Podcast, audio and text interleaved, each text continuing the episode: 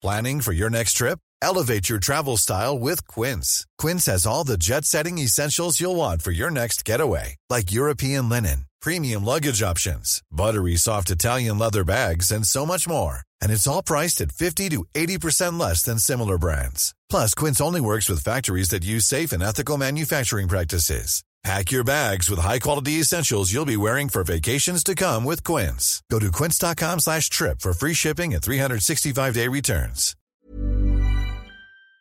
Soit.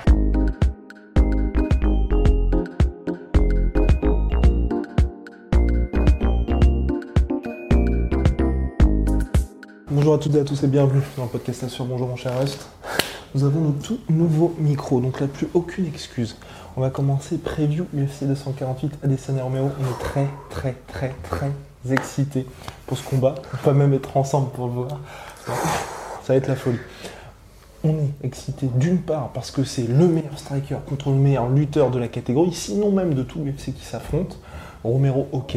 Et sur deux défaites consécutives, mais mon cher Rust, ce sont des défaites qui auraient très bien pu être des victoires pour Romero parce que c'était extrêmement serré et surtout, à chaque fois, c'était des combats qui étaient titanesques et qui restent encore dans toutes les mémoires.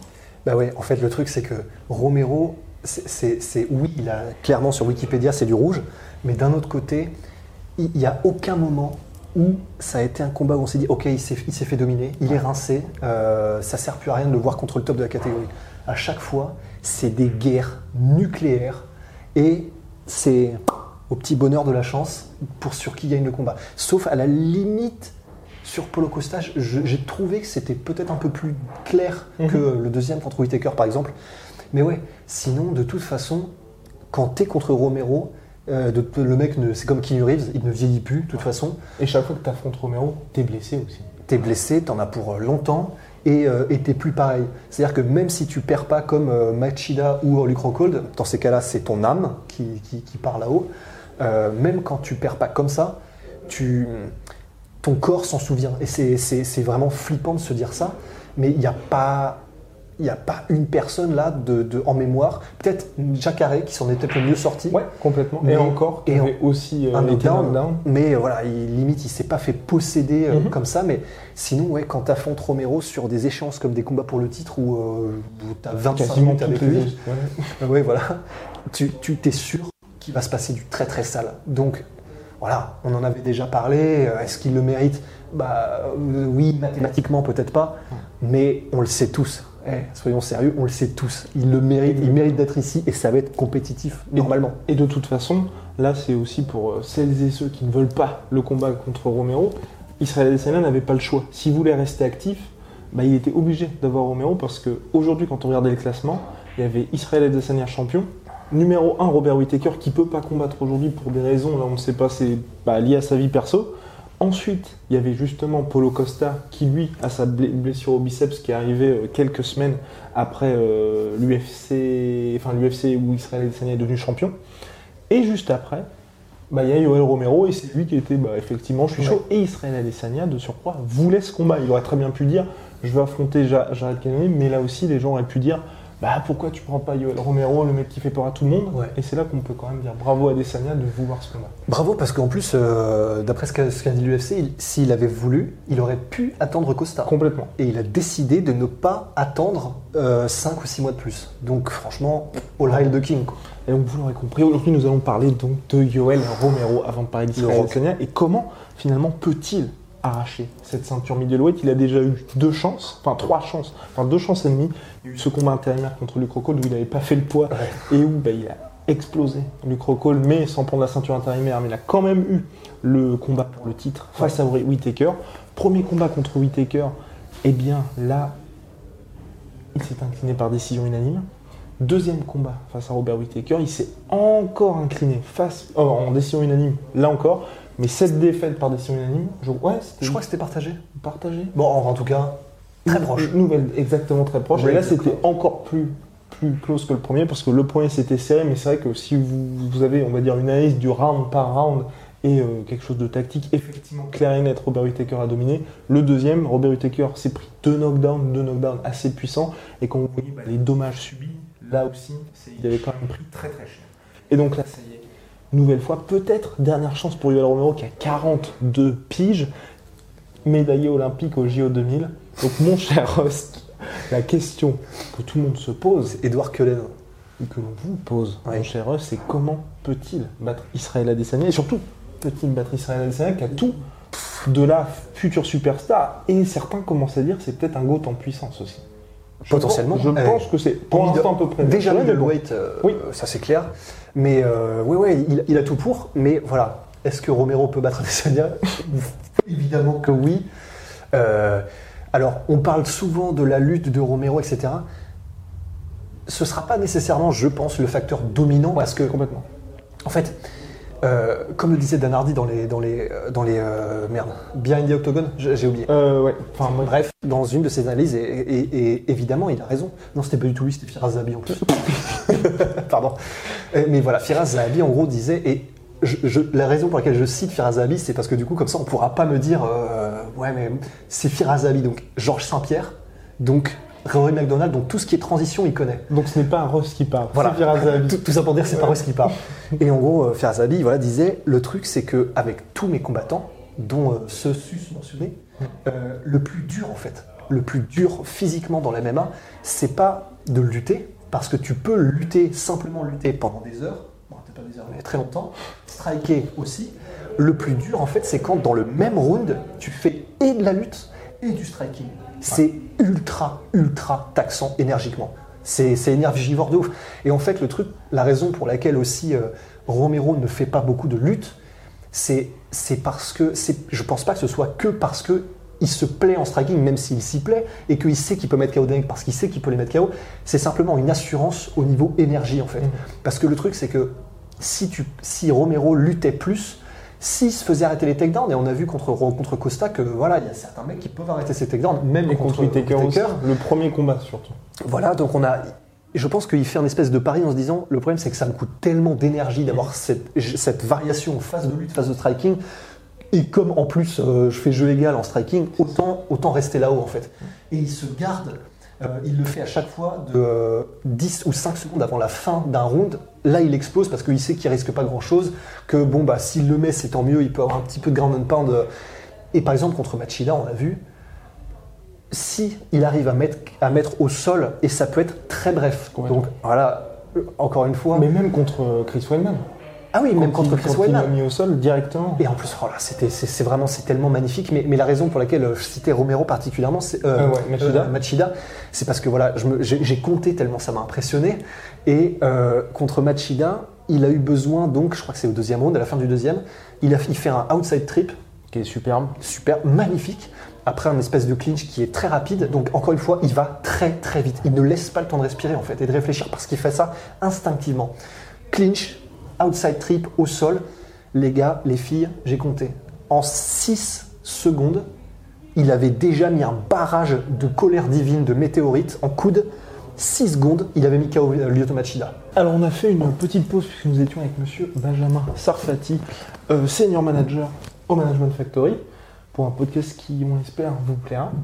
C'est pour ça qu'il fait plus sombre. Exactement, aussi. Donc on était sur le barrage de coups de Romeo en Grand Pound. Rust voulait dire qu'effectivement, ils ne, enfin, ils peuvent créer causer énormément de dommages extrêmement rapidement. Et c'est là, parce que on s'intéresse surtout à Romero, qu'il va avoir une opportunité. On sait qu'il explose par extrême courte, extrême, extrême courte, ouh, par des séquences extrêmement courtes. Ouais. Et contre Adesanya, vraisemblablement, on devrait avoir la même mayonnaise de ce côté-là, sauf que face un mec qui est un monstre du déplacement, mon Charles va peut-être falloir mettre un petit peu mieux le micro, Ouais. va falloir pour lui être extrêmement précis, surtout que c'est un combat en 5 rounds. Donc il y aura ce management de ce côté-là, parce qu'on sait que Romero aujourd'hui a tendance à s'économiser, Ouais. et aussi, chaque fois qu'il ira pour exploser sur ces courtes séquences, il devra toucher, il devra faire mal parce que ça se présentera pas beaucoup de fois. Et surtout, on sait qu'Adesanya, lui, tout le reste du combat, vraisemblablement, va être le plus actif. Ouais, en fait, c'est vrai qu'il y a de grandes chances, de grandes chances, parce que c'est ce qu'il fait tout le temps, et comme on l'a déjà à peu près. mon cher Oui. euh, Allez-y, allez-y, vous pour- poursuivez. euh, Ouais, parce que comme on, en fait, on l'a déjà vu tellement de fois sur des combats de 5 j'ai l'impression que tu, tu mets un bavoir. Et euh, qu'est-ce que je veux dire? Ouais, les 10 premières minutes, il y a des grandes chances qu'il soit vraiment très dans l'économie, mais c'est même plus l'économie, c'est comme on l'avait avec Whitaker, enfin rien, il va peut-être rien faire. Parce que le truc c'est que c'est un peu une situation où euh, lui il sait qu'il faut qu'on qu'il s'économise, on l'a dit, parce que du coup le fait qu'il est sur les explosions c'est beaucoup plus coûteux au niveau énergétique, etc. Et, mais on est un peu dans une situation comme, euh, toute proportion gardée, un Bisping Anderson. Ouais. Dans le sens, c'est 25 minutes, il y a de grandes chances euh, donc que euh, Adesanya ne puisse pas le mettre KO au bout de deux minutes. Enfin, c'est clair, c'est pas son style. Il a, il a pas la puissance pour. Et Romero sera dans un cas où vraisemblablement, si ça se passe debout, à chaque fois ça va être du one shot parce que de toute façon il met que des, des, des- coups pour one shot. Romero, il y a forcément un moment où il va toucher. Je pense. C'est quasiment sûr. De la même manière qu'Henderson, même si c'est euh, même s'il est très lent et même si il va toucher parce qu'il y a beaucoup de comment dire d'opportunités qui vont se présenter en 25 minutes. Et comment est-ce que va réagir Adesanya lorsque Romero va toucher? C'est la question. Parce que le problème, c'est que Romero, il, vraiment, enfin, il y a des gens qui ont les points lourds. On pense à Nick Diaz, on pense à Dos Santos, etc. Il y a des gens, c'est même pas qu'ils frappent lourd, c'est à l'impression que quand ils frappent, tu, tu- vraiment, tu prends un bout de mur, une brique. Il y a les Nganou, il y a euh, des gars comme Romero. Et, et on a vu qu'il pouvait euh, être knockdown, euh, Adesanya. On a vu qu'il pouvait être touché. On l'a vu bah, contre Gastelum, on l'a vu contre, contre Whitaker. Et, et même dans ces autres combats, voilà, la question c'est quand Romero va toucher, qu'est-ce qui se passe? Parce qu'il y a quand même de grandes chances qu'il touche, comme on l'a dit mathématiquement. Est-ce que tu penses qu'il va y avoir un- une approche particulière de Romero par rapport au dernier combat Parce qu'il y a eu un véritable changement pour Romero entre Whitaker 1, enfin il y a eu un avant après Whitaker 1 aujourd'hui, comme on se l'a dit, il est beaucoup plus à l'économie. Est-ce que tu penses que le fait qu'aujourd'hui, allez, il va pas Hiring for your small business? If you're not looking for professionals on LinkedIn, you're looking in the wrong place. That's like looking for your car keys in a fish tank. LinkedIn helps you hire professionals you can't find anywhere else, even those who aren't actively searching for a new job but might be open to the perfect role. In a given month, over 70% of LinkedIn users don't even visit other leading job sites. So start looking in the right place. With LinkedIn, you can hire professionals like a professional. Post your free job on linkedin.com/achieve slash achieve today. Énormément utilisé sa lutte, sauf dans les 15 dernières secondes des rounds, comme le Ross l'avait dit, et Ou rarement, ouais. ou rarement, où il va, et il va prendre ses deux premiers rounds de pause, entre guillemets, pour pouvoir justement être toujours dangereux à la fin de combat. Est-ce que, par rapport à l'activité que va avoir Israël Adesanya, il va s'ajuster en particulier? Parce que justement, Adesanya, lui, on sait, il frappe toujours à aller 50-60% pour justement bah, vous faire piocher, piocher, piocher, pour que vous soyez Ouais. extrêmement tendre dans les dernières minutes. Ouais, il vous harcèle en fait. Bah, le truc, ça va être. euh, c'est très bizarre parce que tu peux le faire avec plein de combattants, ça. Le fait de harceler, bah, d'ailleurs, enfin, ça marche avec tous les combattants qu'il a rencontrés jusqu'à maintenant. Le problème, c'est que Romero, il a pas l'air d'être fait en tissu humain, en fait. C'est c'est l'équivalent d'un T1000. C'est-à-dire que personne n'arrive à le blesser. Il a été mis knockdown contre euh, Paulo Costa, ré- bah, il a mis knockdown Costa Ouais. immédiatement après. Ouais, c'était vraiment un- c'était comme les, les diables qui sortent des boîtes là. Il a été mis KO contre Cavalcante, mais c'était a très premièrement longtemps. en très longtemps, je crois que c'était il y a 9 ans, en plus en light heavyweight et en plus de ça. Premier combat dans une organisation majeure aussi. Ouais, voilà. Et ils l'ont mis contre Cavalcante. Donc ça, ça fait déjà beaucoup et en plus il venait vraiment de commencer son entraînement en MMA. Ça fait beaucoup, beaucoup, beaucoup de choses. Depuis qu'il est en middleweight, euh, bon bah tout le monde, tout le monde a vu ce qui s'est passé. Et le truc c'est que depuis qu'il est en middleweight, personne n'est capable de percer l'armure de Romero. C'est c'est comme si il pouvait se permettre d'avancer sans se soucier du dommage qu'il prend. C'est terrifiant. Et on l'a vu même contre Paulo Costa, qui, à part Romero, a pris autant de coups, et pourtant, à la fin des trois rounds, vous dites vous rajoutez, allez, deux minutes de plus, il y a moyen que ce soit Paulo Costa, Ouais, ce soit ouais, ouais, Paulo qui laisse Costa des qui, plumes. qui laisse des plumes. Et c'est là où c'est terrifiant. Et pour revenir à Adesanya, c'est là où c'est dingue. Mais c'est de se dire, donc Paulo Costa, c'est un power puncher, c'est-à-dire que et en plus des kicks, mais des kicks, mais de, de vraiment, mais de forgeron. C'est Et ça, coup, on normalement. a vraiment découvert lors de ce combat-là, on s'est dit, waouh, les middle, Ouais, ouais, bon déjà, ouais. Et donc c'est pour ça que ce sera intéressant aussi si jamais Costa rencontre Adesanya. Mais pour Romero, c'est-à-dire qu'il est capable pendant 15 minutes de prendre les bombes, mais les plus monstrueuses qu'a proposé le mec le plus puissant de la catégorie, avec un smile en tirant la langue. avec un smile en tirant la langue, et euh, de continuer à avancer. C'est vraiment avec une espèce de dédain de la puissance du mec en face. C'est c'est du jamais vu. Enfin, en middleweight, je, je comprends pas. Et de toute façon, tout le monde le dit. Tous les combattants qui ont affronté Romero le disent, c'est pas normal. Quand tu frappes Romero, tu frappes un bout de métal en fait. Donc, pour revenir à Adesanya, Et un avantage, entre guillemets, qu'a Romero, c'est qu'il peut encaisser comme un champion, mais dans le sens euh, sans même. Sans même euh, il absorbe sans même qu'il y ait de ça, c'est différence. c'est absorbé, c'est exactement Ouais, ça. que- qu'ils prennent des coups, qu'ils n'en prennent pas, ça ne change rien dans la manière dont ils combattent. Mhm. Et donc c'est là où une stratégie d'attrition de la part de, de, d'Adesanya, ou en gros de piquer, piquer, piquer 50% tout le temps, etc., feinter, piquer, le surprendre pour le crever petit à petit, bon c'est sûr que ça aura un impact. hein. Enfin on n'est pas en, en train non plus d'en faire un demi-dieu, Romero, mais est-ce que ça aura un impact suffisant comme ça l'a eu pour Gastelum? Parce que par exemple Gastelum, le fait qu'au cinquième, ça a été, euh, il était mis knockdown plusieurs fois, c'est parce qu'il y a eu une accumulation de dommages pendant les quatre premiers. Complètement. Et puis tout le travail intelligent d'Adesanya sur le corps notamment. Absolument. Et du coup, est-ce que Romero, et d'ailleurs ça c'est un truc qu'on peut évoquer aussi, c'est que donc déjà, est-ce que Romero est, sur- humain. est humain, premièrement, ouais. Euh, est-ce que vraiment ça va changer quelque chose, une stratégie de harcèlement de Adesanya? Est-ce que Adesanya peut harceler vraiment Romero et le faire douter, bouger, ou en tout cas euh, se fatiguer plus vite? C'est sûr que ça jouera, mais à quel point c'est la question. Et il y a aussi le fait, euh, bah, tu parles de kick. Euh, J'ai rematé le combat contre Machida récemment de Romero. Et oui. Et donc, au-delà du barrage euh, météoritique de 6 secondes, eh ben, il m'a ultra surpris, Romero, au niveau de son jeu en kick. C'est impressionnant. Enfin, j'ai- découvert que Romero, s'il le veut, il peut gêner un kicker. C'est-à-dire Bah, que contre ses Rockhold d'ailleurs. Et même Ah, contre Rockhold. C'était plus en bloquant. Ouais, parce que là, contre euh, Machida, en gros, c'était vraiment de la DCA en fait. Il envoyait, et en plus, il- bah, parce qu'il ne sait faire que des trucs imprévisibles et, et très diversifiés. mais, et d'ailleurs, ça, c'est un truc aussi qu'il faudra qu'on aborde. Mais il y a. Il envoyait des front kicks, des side kicks, des jumping front kicks, des low kicks, des high kicks.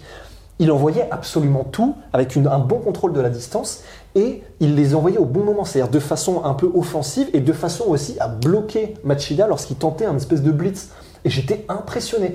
Cela dit, euh, j'ai l'impression qu'il ne faisait jamais en mode pour, pour set-up des énormes Ouais, attaques. J'ai l'impression. C'est pour énormément gêner, comme contre Whitaker où il lui a Ouais. flingué le genou comme ça lors Ça du peut- premier combat. exactement, ça peut énormément gêner. Et ça, c'est vraiment une arme. On n'en parle pas, mais je pense que Romero peut l'utiliser. On parle des kicks et des trucs comme ça de- d'Adesanya, mais Romero, en fait, s'il le veut, peut le faire aussi. Et il l'a fait.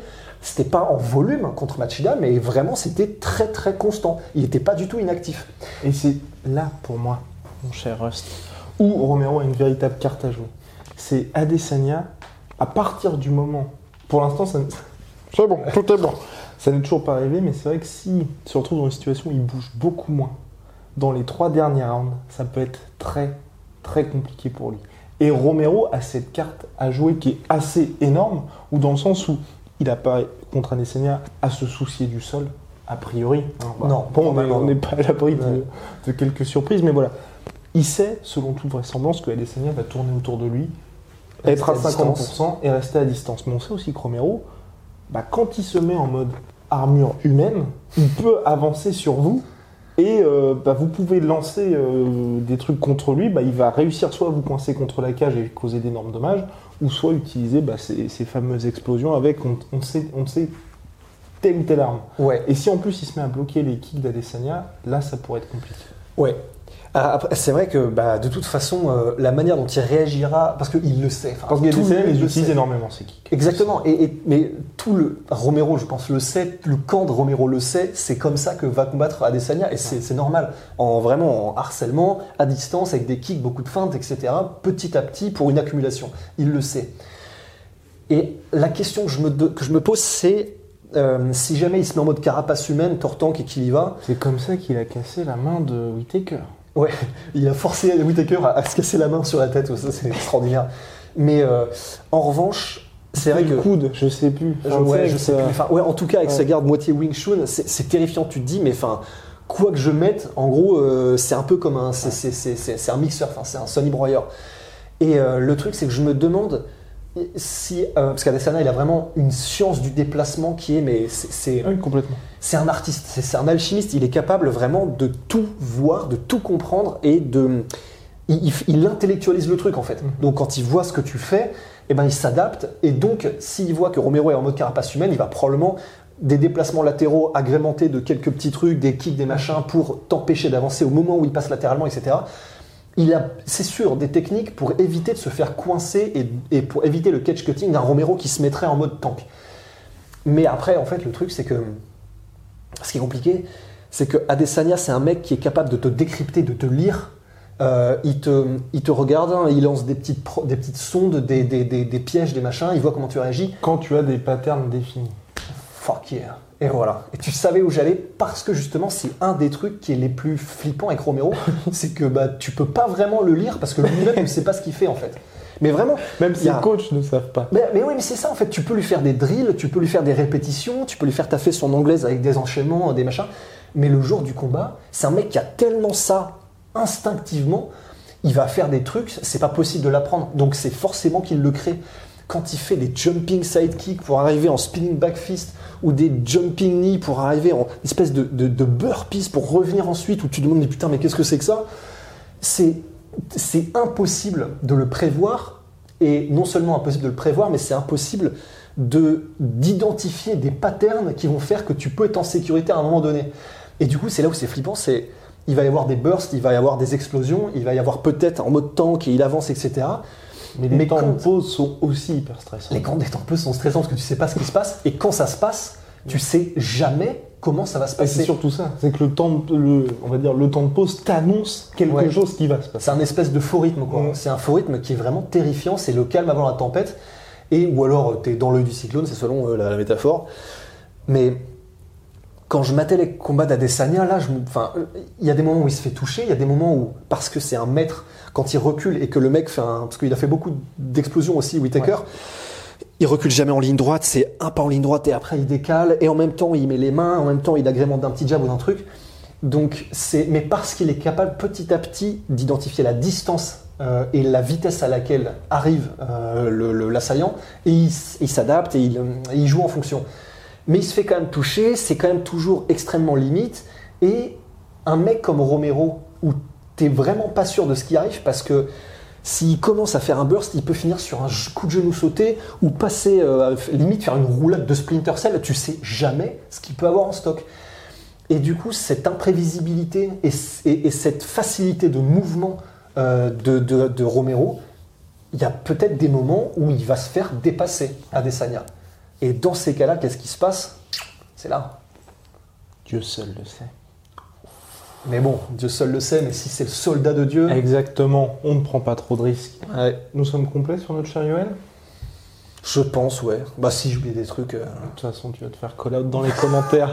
Bien, shout out to notre sponsor MyProtein. Protein. En ce moment, moins 38%. Et hausse la commande du mois, nous allons être gâtés. Je vous Ah l'annonce. Petit teasing, on va peut-être avoir des t-shirts DC Comics. DC Comics DC Comics MyProtein, eh oui. Enfin bref, vous regarderez ça sur leur site internet. Et puis shout out to um, Chitronomy. Jetronomy. One and only. Savon, soin pour le corps, euh, visage, pardon, soin pour le visage, made in France, made in Marseille, 100% naturel, validé par Polydomso et que nous utilisons nous-mêmes. Voilà, je pense que nous sommes complets et moins 10% avec le code de la sueur, aussi très important. Bien, on se retrouve très rapidement pour la preview côté Adesanya cette fois-ci. Ouais. Et puis ensuite, il y aura les pronos, vous connaissez. Tu m'as fait une pure feinte parce que t'as fait un petit mouvement de poing. J'ai Ah cru oui. que c'était pour un fist bump, du coup j'ai levé la main. les gens qui l'ont vu en temps réel, putain, mais les gars, euh, voilà. Merci. À la prochaine Au revoir.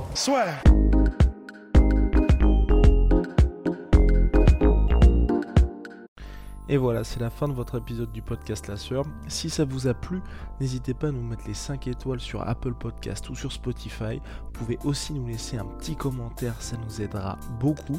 Et si vous voulez aller plus loin avec nous, vous tapez La Sueur sur toutes les plateformes ou sur les réseaux sociaux, vous nous trouverez. Et là, vous nous écoutez très certainement en audio. On est aussi en vidéo sur YouTube, mais également sur Snapchat. Là encore, vous tapez La Sueur et on sera là. Merci de votre fidélité et à très vite pour de nouvelles aventures.